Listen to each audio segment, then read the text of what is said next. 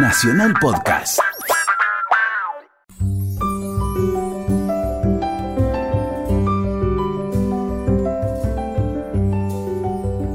Hola, ¿qué tal? Muy buenas tardes. Estamos en AM870 Radio Nacional. Estamos en Resaltadores, un programa sobre libros. Vamos a hacer como hacemos todos los domingos de 4 a 5 de la tarde. Vamos a estar conversando sobre el mundo de los libros, sobre algunos libros, sobre la industria del libro, sobre lo que se nos ocurra relacionado con los libros. ¿Con quién? Con Luciana Vázquez, mi amiga y compañera. Buenas tardes, Luciana. ¿Cómo Muy buenas tardes, bien, todo bien. Bueno, eh, ¿sabes qué tengo hoy para recomendarte? A ver. Un par de libros que no leí.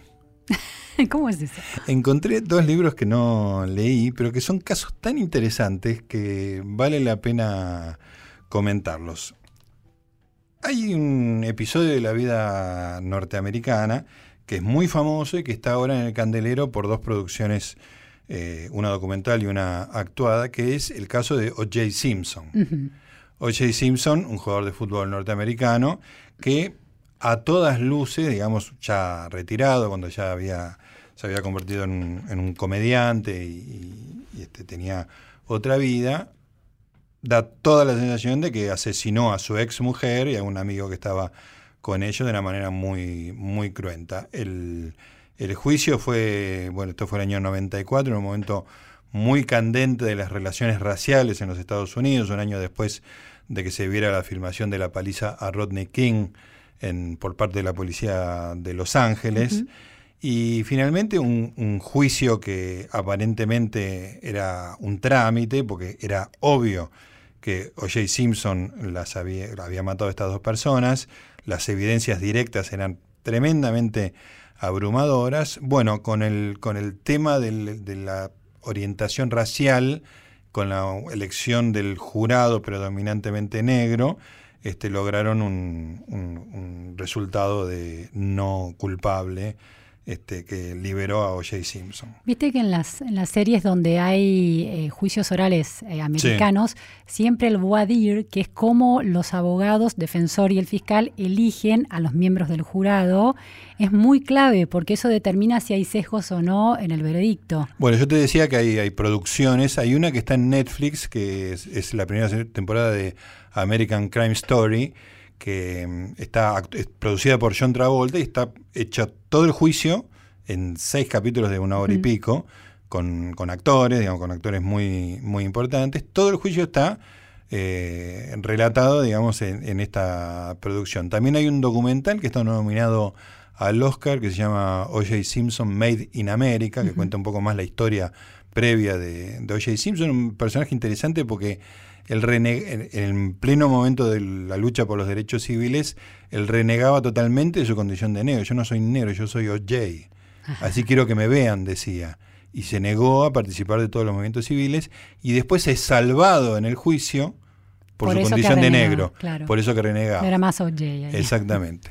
Bueno, eh, te decía que en la, en la que vi fue la de la actuada, eh, la que tiene actores, la, de, la que está en Netflix. Y hay uno de los seis capítulos, no me acuerdo cuántos son, seis o ocho, uno de los seis es solamente la elección de los jurados. Y la lucha por, por parte de los abogados defensores porque haya una mayor cantidad de, negros en el, jurado. Y hay expertos dedicados a eso, como consultores dedicados a eso. Totalmente. Te juro que ese capítulo solo es fascinante. por No, es, es fantástica la, la serie.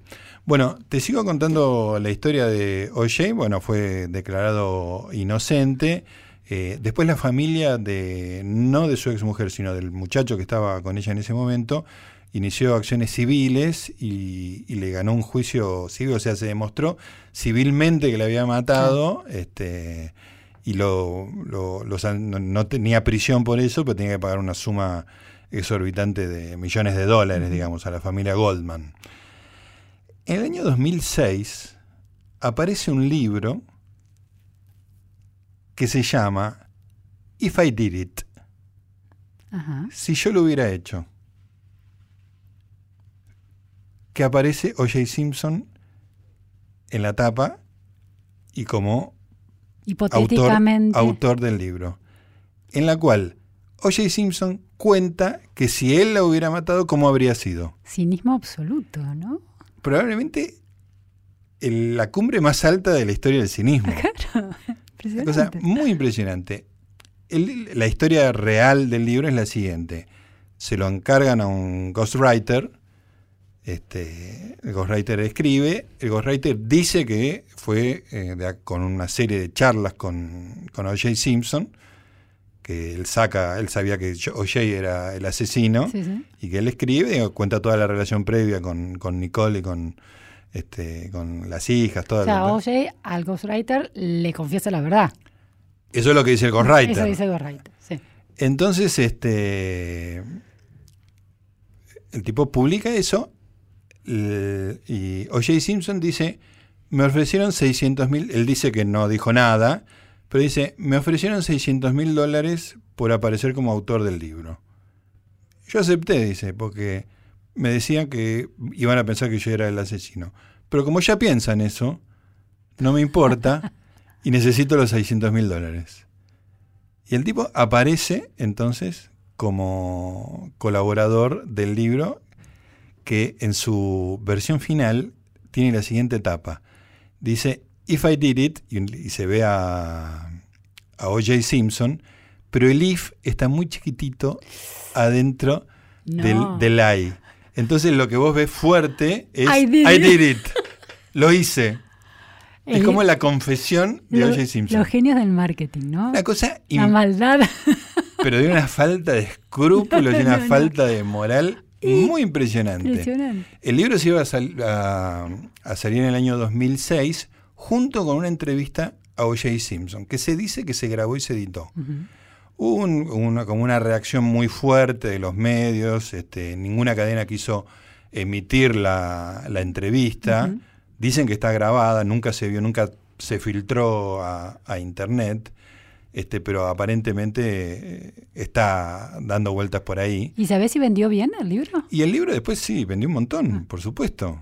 El libro el año siguiente se, se, editó, digamos, sin, sin el acompañamiento de la entrevista, con la aparición de O.J. Simpson y con esta tapa que te estoy Minif, el Minif. Es muy impresionante porque en, la tapa original estaba If en blanco y I did it en rojo, como separando un poco.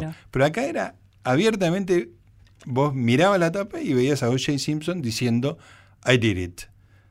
Una cosa Tremenda, tremenda. Eh, la única justicia, digamos, este, medio simbólica que se dio en este episodio tan increíblemente desagradable fue que la familia Goldman logró embargarle los 600 mil dólares que tenía que cobrar por, por, la aparición del libro. Ah, no pudo, sacar ventaja de ese relato. Exactamente, no pudo sacar ventaja, pero... de su confesión o no. Sí, sí, o no.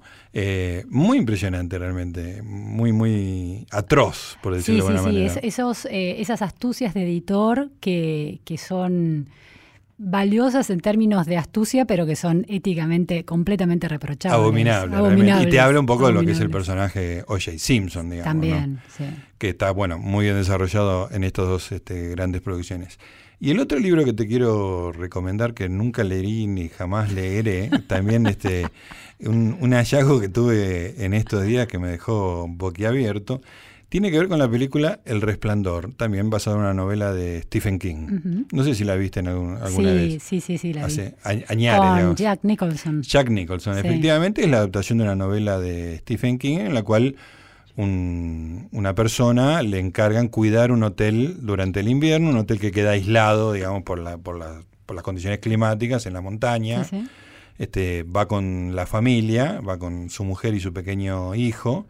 Este, y bueno, lo que pasa, pasan dos cosas. El, aislamiento lo, lo, va enloqueciendo. Él, es escritor y quiere escribir una novela, quiere aprovechar para escribir una novela.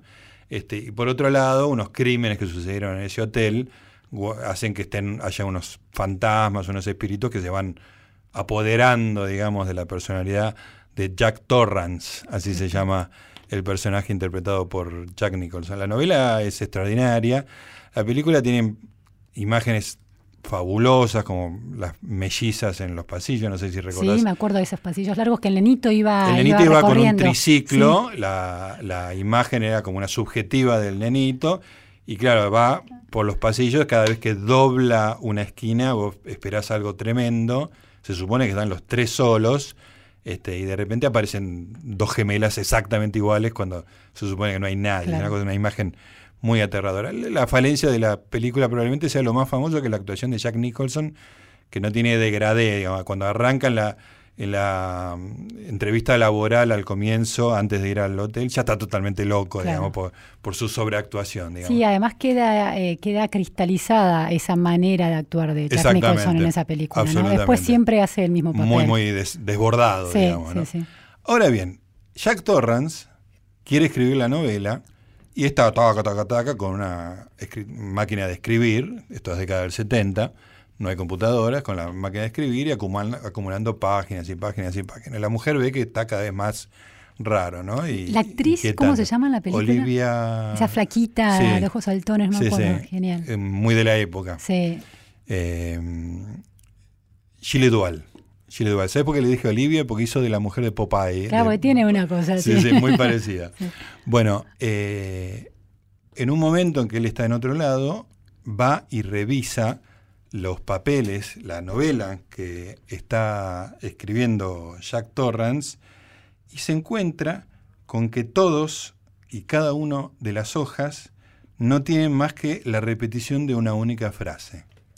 En la traducción de la película decía, no por mucho madrugar amanece más temprano, 80 páginas que dice eso una y otra vez en el original era, déjame encontrar, All Work and No Play makes Chuck a dull boy.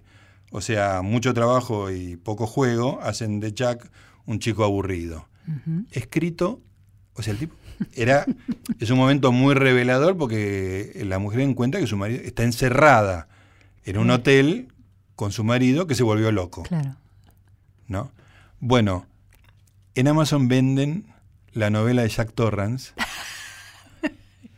120, 120 páginas. Otro pícaro. Que lo único que dice es All work and no play makes Jack a dull boy.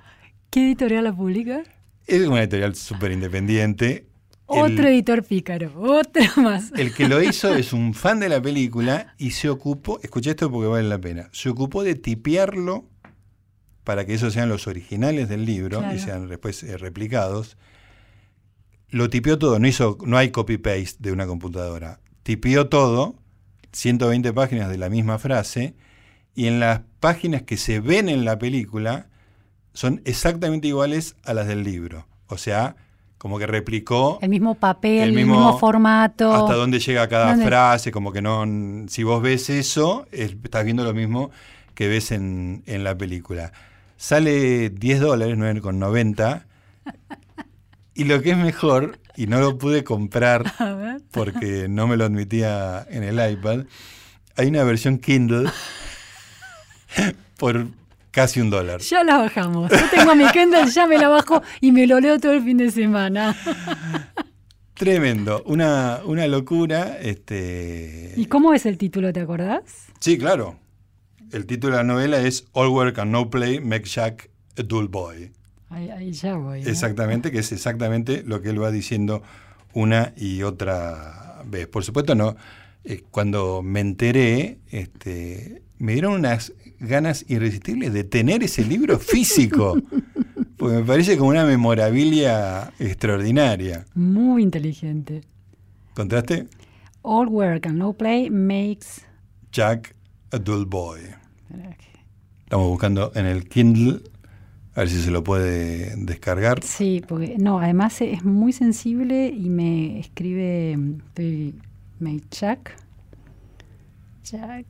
Mucho suspenso en la tarde de señaladores, un programa sobre libros. Estoy recomendando dos libros que no leí ni leeré jamás. No aparece. No, por ahora no. Bueno, lo seguimos buscando dentro de un rato.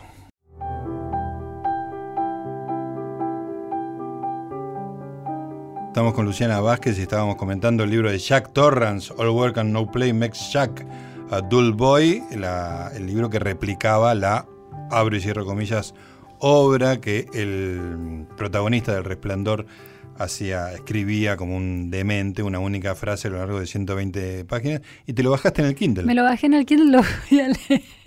¿Lo vas a leer? Lo voy a leer, es muy impresionante ver la misma página repetida al infinito con la misma oración una tras otra, una tras otra. ¿Cuánto te costó? Nueve dólares. ¿Nueve dólares? No. No, eh, sí. Un dólar. Ah, vos decís 0,90. Sí, nueve dólares era el. Sí, 0.90, sí, sí. No, no te voy a meter en ese gasto. no, Le pedíamos a las autoridades de la radio que lo, que lo compense de alguna manera. Bueno, hay una entrada en, en Amazon que tiene algunos eh, customers review. El, 50 el 57% de, los, de las 14 eh, reviews de los clientes, de los, de los lectores, le puso 5 estrellas. el 7% 4 estrellas, el 14% 3 estrellas y una sola estrella el 22% que se vieron defraudados por el, por el contenido Gran del libro. sentido del humor. 0.89 eh, dólares. Ah, perfecto. ¿Canadienses o norteamericanos? Americanos. Americanos, perfecto. Bueno, después lo, te lo, le pedimos a la radio que te lo reponga para este experimento. ¿Qué otra cosita tenés para contarme, Luciana Vázquez? Mira, el otro día leía eh, una nota de la de The Guardian, una entrevista a Louise Parker, que es una, una especie de personal trainer, una coach vital, que asesora a las grandes estrellas de Hollywood, es una británica, y también a la princesa casada con, con el príncipe William, ¿no? William, sí. William. Um, es, um, tiene un libro que se llama Lean for Life. ¿Lean? Lean, lean como delgada, el, eh, sí, el, esbelta sí. para la vida. Y um, es el método que te ayuda a bajar de peso de una manera sana y Ajá. sostenible. Esa Ajá. es la promesa. Sí, ¿no? sí. Y lo que yo leo muchos de esos libros, a mí me interesa mucho toda la investigación nueva que hay en relación a la alimentación y, uh -huh. a la, y al físico, la vida sana y que sea sustentable, ¿no? sin hacer disparates. Claro. Y me parece que hay una tendencia, hay un autor que se llama David Perlmutter, de un libro que está traducido al castellano, eh, Cerebro de Pan, uh -huh. que salió hace dos o tres años en, en español. El, en inglés es Grain Brain. Y lo que hace es un médico, neurólogo, eh, con pacientes, vive en Florida, tiene una institución donde atiende gente que tiene desde Alzheimer a autismo, uh -huh. depresión, y revisa toda la literatura más reciente, médica, de vanguardia, de punta, súper comprobada, y va construyendo una teoría de cómo comer bien, uh -huh. con estas nuevas eh, guías de eh, o nuevos consejos que excluyen, que eh, sacan la, la, carga de la prueba en contra que culpaban a las grasas. Sí. Le dan nuevo prestigio a las grasas. Ah, mira, eso me, me, viene muy bien. Claro, las grasas buenas. Ah, no, no. Yo sé de la grasa mala. Poliinsaturadas, monoinsaturadas, sí. no las saturadas, la de la carne, así, comer, okay. comerte bife todos los días. Me ilusioné al pedo. sí. Eh, y mm, ese es un extremo, de alguna manera, es un médico que revisa toda la literatura y tiene un blog, un sitio web y ya tiene tres libros publicados, muy interesante, muy sólido. Y esta mujer, Louise Parker, es otro extremo que tiene una cosa muy interesante. No es una médico, es una, una mujer de 42 años que estudiaba arte, pero le interesaba mucho el tema de, del cuidado uh -huh. de, de físico. Se, se licencia en, en, en nutrición y empieza a investigar, porque ella misma fue gordita cuando era joven, cómo comer bien y cómo tener hábitos saludables. Sí. Y el libro tiene una particularidad muy interesante que se parece a ese libro de Marie Como que te enseña a sacar el cláter de tu casa, a todos los a ordenar. Hay toda una literatura de autoayuda ah, sí, sí, que, quiere mejorar tu vida en términos de armonía. Sí. Marie Como es una autora que te enseña a ordenar tu casa y a sacar doblar la ropa. a doblar la ropa sí. y dice que trates a la cartera con amor, que no la dejes en el piso. Se lo voy a regalar a mi mujer. Y es todo así, que, le, que cuando dobles los soquetitos sí. les agradezcas por cuidar tu pie Está bueno. y le hables, sí. porque las cosas casi que sienten y que tenés que eh, generar un entorno vital donde mm, el cuidado esté en cada detalle. Uh -huh. Louis Parker va en la misma línea y tiene algo muy, eh, muy, sí, es muy único.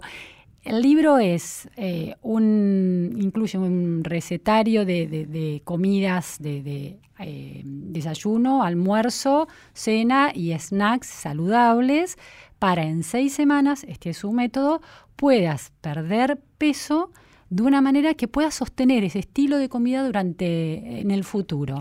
Una serie de ejercicios que son todos como de fuerza, pero que haces en tu casa al principio durante 15 minutos y lo máximo si llegas a 45 después de seis semanas, fantástico. Y lo que genera es la idea de una armonía continua en ese ciclo, que no debe haber, si es pura fuerza de voluntad y es una presión sobre uno mismo continuo, no lo vas a poder sostener. No, fluye eso. Entonces, la idea es que la fuerza de voluntad construya hábitos. Cuando los hábitos son hábitos, se encarnan y se sostienen automáticamente. Claro. Entonces vos tenés que sentir que esa, el sostenimiento de esa manera de vivir es como una especie de danza, que te permite a veces salirte a un círculo exterior que no forma parte de esa manera, pero solamente el 20% de tu tiempo. Entonces, el libro es muy efectivo para ir cambiando tu chip mental en relación al poco cuidado que uno se da diariamente porque estás presionado por el trabajo, el apuro, los hijos, maridos, amigos, cuentas, y no te cuidas. Y el libro lo que te dice es que lo más importante es cuidarte.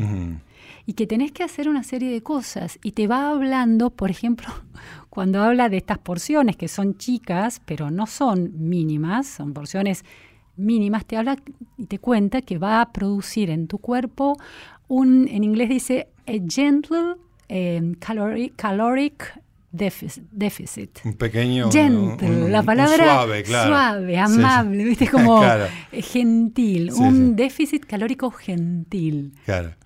Nada es a presión, nada es disciplina, nada es fuerza de voluntad, nada es deber ser.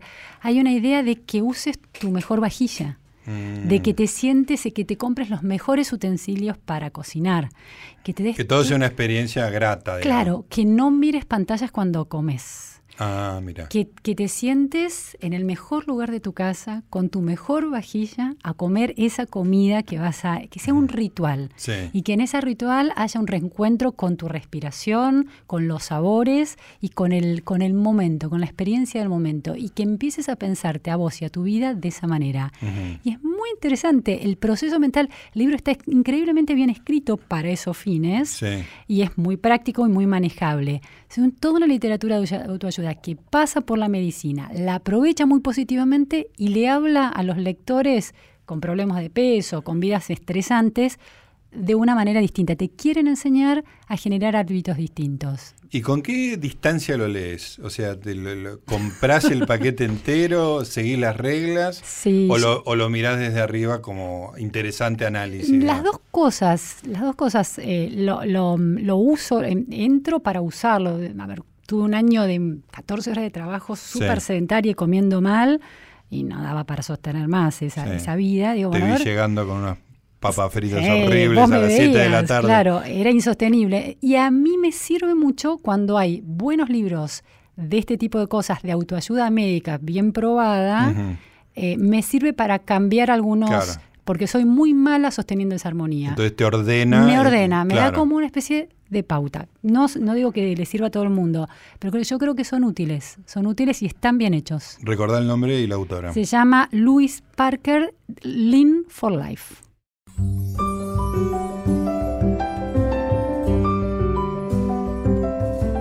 Seguimos en Resaltadores, estamos hablando de libros con Luciana Vázquez. Señora Luciana, me estabas contando de, un, de una novedad en el mundo editorial medio rara. Sí, muy interesante. Eh, hay una un nuevo espécimen dentro del ecosistema editorial. Sí. Viste que en algún momento desembarcó la idea de la figura del community manager para manejar el mercado online, hacer saber a los lectores de las novedades. Claro. Bueno, ahora hay otra cosa que se llama el en inglés es sensitivity reader, o sea, lector de sensibilidad. Sí. Esto es, las editoriales están, un editor está trabajando un libro con un autor, El autor, por ejemplo, está escribiendo un libro sobre un chico que, es gay, que todavía no salió del closet y mantiene y le gusta a un chico de su colegio, le manda una cartita y esa cartita cae en manos equivocadas. Eh, como se trata de la minoría gay, se le manda a un lector que represente a esa minoría y que además eh, tenga capacidades eh, de lectura, de, interpretación de textos, de, crítica de textos, para que dé de alguna manera el visto bueno acerca de si eh, ese personaje está bien construido, si la experiencia cultural, social, psicológica del personaje, de los dilemas, de los dramas, de los problemas, inclusive de lo que dice, no hace ruido, no desentona demasiado. Ese es el sensitivity reader. Ese es el sensitivity reader que en, en el mercado anglosajón está cada vez más instalado, sobre todo porque las minorías con poder de lobby tienen mucho que decir a la hora de que un libro genere escándalo positivo y negativo. Y como los libros, los mercados y, y la proliferación de minorías de diversidad cultural van de alguna manera de la mano, es decir, cuanto más diversificado es una sociedad, porque más grupos minoritarios se pueden reconocer como diferentes, el mercado de los libros presta atención a eso, entonces apuntan muy detalladamente esos mercados, pero no quieren alejarlos los quieren tener en cuenta. Entonces, en, el, en, la lectura más positiva, el Sensitivity Reader es como una especie de editor experimentado en un nicho cultural. Y hay una lectura negativa, que es el, policía de la corrección política. Exactamente, el policía de la corrección política. Eh, una serie de casos en Gran Bretaña de escritores, sobre todo en la minoría, minoría gay y lesbiana, muy avesados a escribir sobre, muy una psicóloga clínica que además eh, trabaja con, con chicos eh, que quieren cambiar de género, de sexo, con adultos también con ese tipo de mirada sobre el mundo, eh, publica un libro con una trama como la que contaba y le saltan a la yugular la minoría gay porque ella se refiere al libro, uno de los personajes en el libro, o el narrador, que es más grave porque el narrador se identifica más con la voz del autor que cualquiera de los personajes, habla del lesbianismo como algo más fácilmente aceptado y que las chicas lesbianas son más fácilmente aceptadas. Entonces es la fetichización de la chica lesbiana desde la mirada este, homo, eh, eh, de alguna manera, ¿no? Es más digerible de alguna Entonces, es, esa mirada es completamente políticamente incorrecta para la minoría lesbiana, entonces se produce una gran, una gran polémica en Gran Bretaña entonces, cuando va a hacer su segundo libro, que trata también de cuestiones de género, se surte de sensitivity reader de género, de, minorías eh, afroamericanas. Todos los ofendidos posibles. todos los ofendidos posibles para que no resuene mal en ninguna de esas comunidades. Es tremendo escribir así. Bueno, entonces está como, si puede enriquecer un libro, si es interesante, si vos vas a hacer creíble un personaje, cuanto más conozcas la mirada de que ahora ¿Quién, un sensitivity reader puede ser representar a todo un grupo social. Sí, sí. Si nosotros pertenecemos a la clase media, le van a dar, podríamos considerar que la clase media es una minoría. Entonces le van a dar un manuscrito a, a vos que tenés ideas muy particulares sobre un montón de temas muy diferentes a las mías. Sí, sí, sí. Entonces, hay como una reducción, ¿no? una reducción de esa minoría a un, a un, ejemplar de esa minoría. Eh, pero me pareció interesante se paga unos 250 dólares el manuscrito, por ahora no es mucho, pero eso está empezando está empezando es, es un nicho de mercado es un nicho es un nicho de trabajo del mercado laboral. Las editoriales en el mundo anglosajón Estados Unidos Canadá Gran Bretaña las están teniendo muy en cuenta como parte de su proceso productivo. El editor le pasa el manuscrito a los sensitivity readers de las distintas comunidades o el mismo autor para prevenir eso para construir mejor su personaje en el mejor de los casos, se contacta. En Irlanda hay un sitio público con listados de sensitivity readers a los que pueden eh, apelar las eh, editoriales o los autores, promovidos desde el Estado, para no ofender a las, a las, a las minorías y para que además las minorías aporten su, digamos, su perspectiva en los libros. Pues es que en la industria del cine, como, como, como las películas se hacen, en, como decía alguien, en comité, no es un escritor solo que se, pone a escribir. No, trabajo en equipo. Se trabaja en equipo. Eso funciona de hecho, digamos. Estamos hablando del cine comercial importante, Hollywood. Eso funciona de hecho, digamos. Las películas están hechas cada vez más de manera a no ofender a nadie, digamos, ¿no? Entonces cuando sale alguna película que se sale de la norma, que es ofensiva, o por lo menos que no necesariamente es ofensiva, pero no se preocupa en no ser este, inofensiva, este, llama mucho la atención. Hay una película, se va a estrenar en estos días en Buenos Aires, que se llama El. Es una película de un director holandés que hizo una carrera muy importante en Hollywood, que es Paul Verhoeven, y trabaja Isabel Huppert. Eh, la película empieza con uno de los temas del momento, digamos, ¿no? Este, la primera imagen es la imagen de una violación una persona enmascarada entra a un departamento. Este, la película empieza in media res, digamos, ya la, la, violación está terminando casi. Y la víctima de la violación es eh, Isabel Huppert. Es ella, ¿no? Y a medida que avanza la película, vos te das cuenta que la sexualidad de Isabel Huppert es de una voracidad y una libertad extraordinario. Y finalmente cuando se reencuentra con el violador, genera entre ellos un pacto tácito de que la violencia formaba parte, digamos, de sus relaciones sexuales. Claro. Este, es una osadía, la película es muy divertida, es muy divertida justamente porque no pasó por ningún sensitivity reader, ¿no? claro. hay, hay, una cosa muy osada y la libertad que ostenta el personaje de Isabel, Isabel Huppert es muy espectacular, ¿no? Este, y te quedas pensando en las restricciones, digamos, ¿no? sí, sí, un, discurso que protege el, lugar de la mujer diría que la violencia física contra la mujer, si es consentida, también es una violencia cultural, de alguna manera. sí. Y acá es más perverso y complejo, porque en realidad es, no es que ellos tenían un pacto y, que incluía la violencia, sino que fue violada y ella incorporó esa violación a su sexualidad. A su stock de, objetos de deseo posible. Exactamente, digamos, ¿no? Con lo cual, este es muy inquietante, digamos, ¿no? Es muy inquietante y, la película te genera, si uno no la está viendo con el sensitivity reader sentado arriba del hombro, te genera un placer enorme, digamos, porque hay una y el personaje de ella es fabuloso y ella está sexy, pilla, eh, pispireta, es, es, extraordinario, digamos. Claro, una, erotización de la violencia a partir de un crimen que esa persona sufre, que esa mujer sí, Sí, digamos, que, Es, que es como la vuelta de tuerca que ah. nadie se animaría a dar, ah. digamos, ¿no? Este, las películas más, abro y cierro comillas, audaces, como las 50 sombras de Grey, incorporan la, este, algún tipo de sadomasoquismo como parte de un juego muy controlado, digamos, ¿no? Sí, sí, sí, muy controlado y donde el amor romántico de alguna manera licua esa violencia, este, ¿no? Barniza todo. Barniza todo. Eh, lo hemos tenido a Martín Coban en nuestro programa con su y hemos conversado sobre Fuera de Lugar. Bueno, Fuera de Lugar es una novela muy políticamente incorrecta en términos de que hay un narrador que cuenta muy abiertamente la, pedofilia en imágenes, en fotos a nenes a los que no se le hace nada, pero se los muestra desnudo.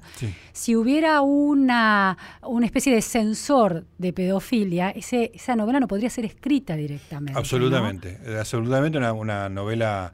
Bueno, el título está muy bien fuera de lugar, estuvimos hablando eh, hace poco con él de esto, pero justamente te, genera una incomodidad que, justamente la sanción moral del, del relator en general te, te hace las cosas más llevaderas. Al no haber sanción moral, no es que lo estás celebrando, sino que te está haciendo a vos como lector partícipe de eso. Hasta cómplice. Y hasta cómplice, digamos, ¿no? Y que te genera una incomodidad muchísimo mayor. Y lo mismo pasa con la película de, de Paul Verhoeven, digamos. Estás en un lugar donde todo es posible, digamos, ¿no? Hasta lo que eh, nosotros hace 10 minutos pensábamos que había que sancionar de cualquier manera. O Lolita. Bueno. Lolita no se podría escribir. No se podría escribir. Impresionante. Sensitivity Reader nos privaría de una de las grandes novelas del siglo XX. Aquí Sebastián Weinreich lo saluda. Estuve leyendo Stoner, que era una novela que todos me decían que tenía que leer, así que la leí y me gustó mucho. No sé si es la novela de mi vida, como decían muchos, pero la verdad que me gustó bastante y la disfruté. Ahora estoy leyendo Miedo, de Gonzalo Garcés, que es un escritor joven, porque los que tenemos un poquito más de 40 nos gusta decirnos joven distintas músicas utilizo para escuchar. Una es la música del silencio, que es la mejor. A veces música clásica, que también la utilizo para escribir. No entiendo demasiado de música clásica, pero me gusta que esté de fondo y punto. Y a veces la inevitable música de mi casa, que es la música de mis niños o de mi mujer. Les mando un beso a los dos y que tengan buena suerte.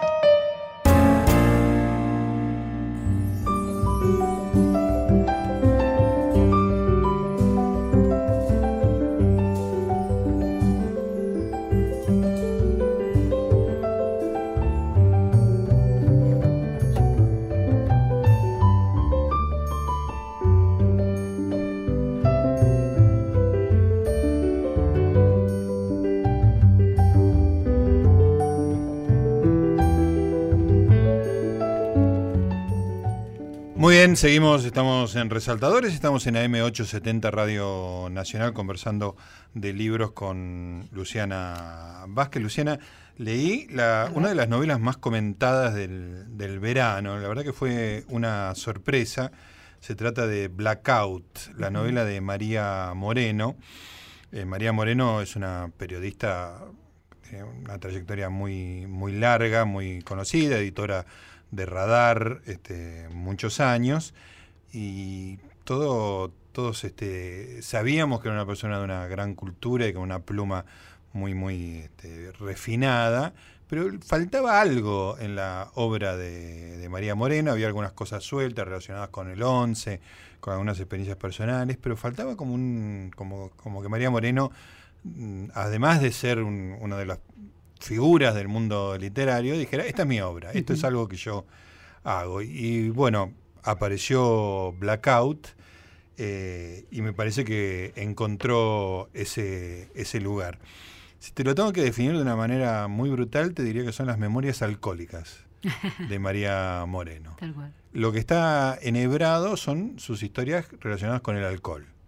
¿no? Eh, hay historias desde la niñez hasta su vida ad adulta, digamos, sus relaciones este, personales, sentimentales y sexuales, este, pero siempre este, hilados por el consumo del alcohol, habiendo salido de ese mundo, ¿no? no siendo ya una bebedora.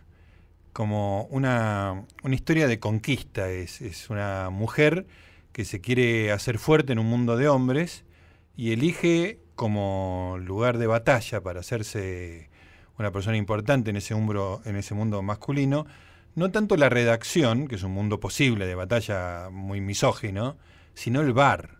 Ah. ¿no? Un, un, lugar donde es raro ver una mujer sola tomando. ¿no? Sí, el bar, además de, de, de barrios no, no muy fancy, no muy no, cool, no, ¿no? Claro, claro.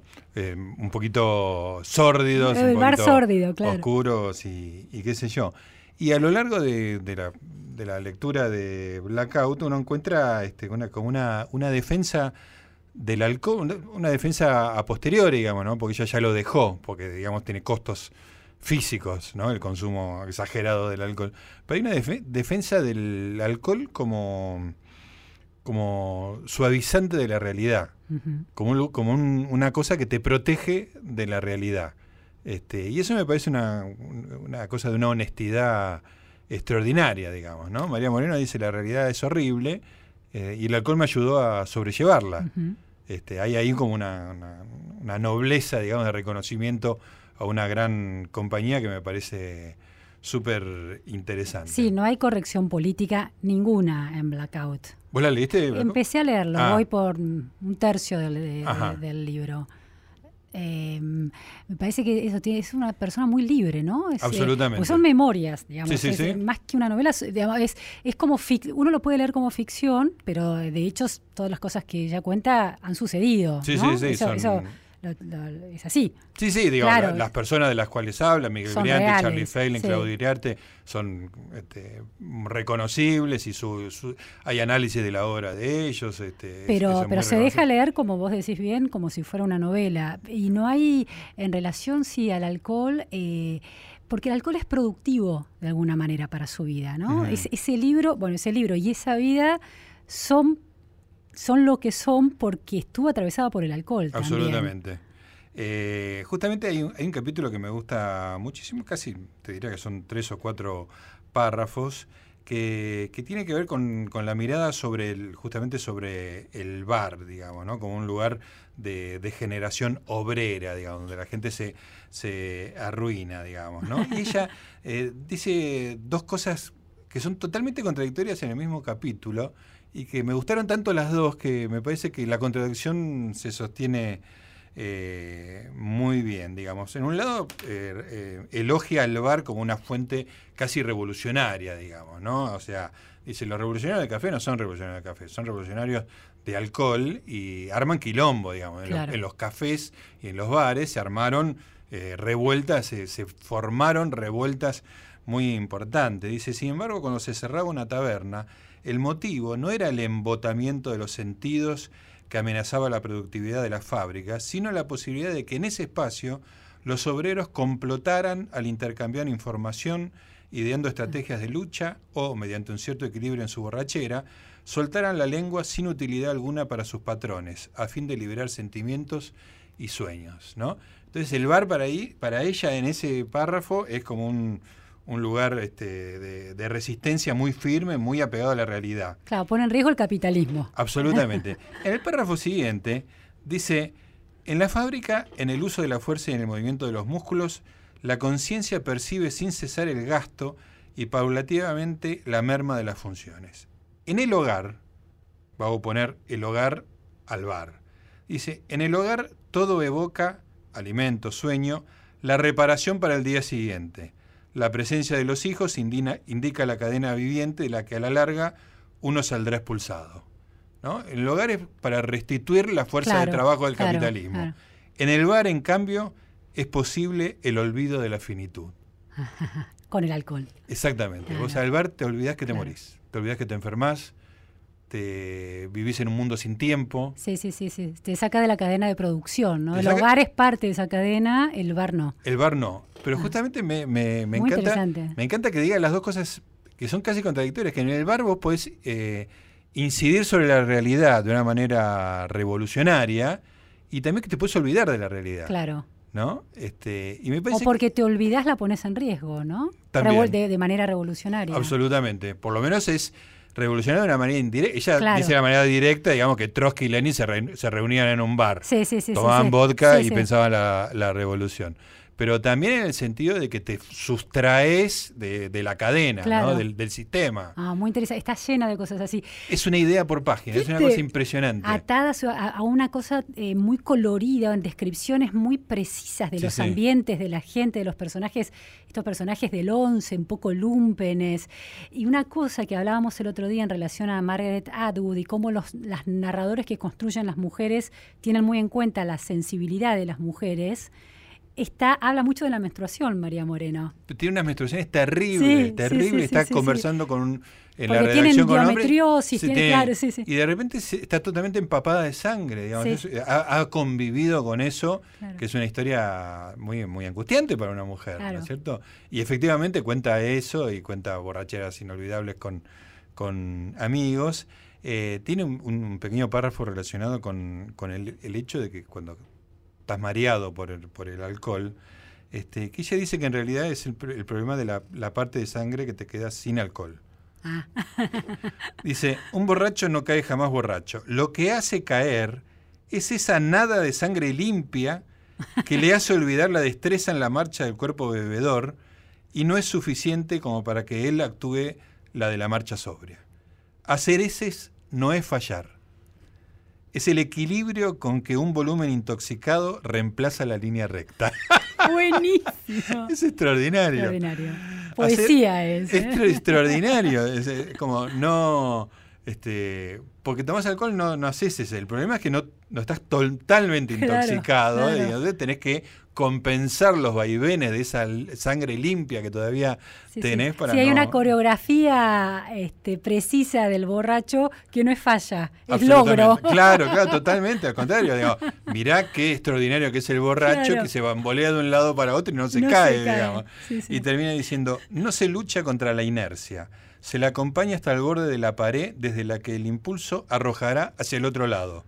En la curva no hay que alejársele, sino todo lo contrario como cuando se le dobla en moto. Viste que haces fuerza para el lado opuesto y para el otro lado. Sí, tiene, tiene ese, en ese párrafo y en lo del que leías del hogar y del bar, tiene esa capacidad de contar su vida y al mismo tiempo tomar distancia y encontrar unas imágenes extremadamente concretas para poner en escena conceptos. Totalmente. Y son ideas muy refinadas. Muy refinadas, muy únicas.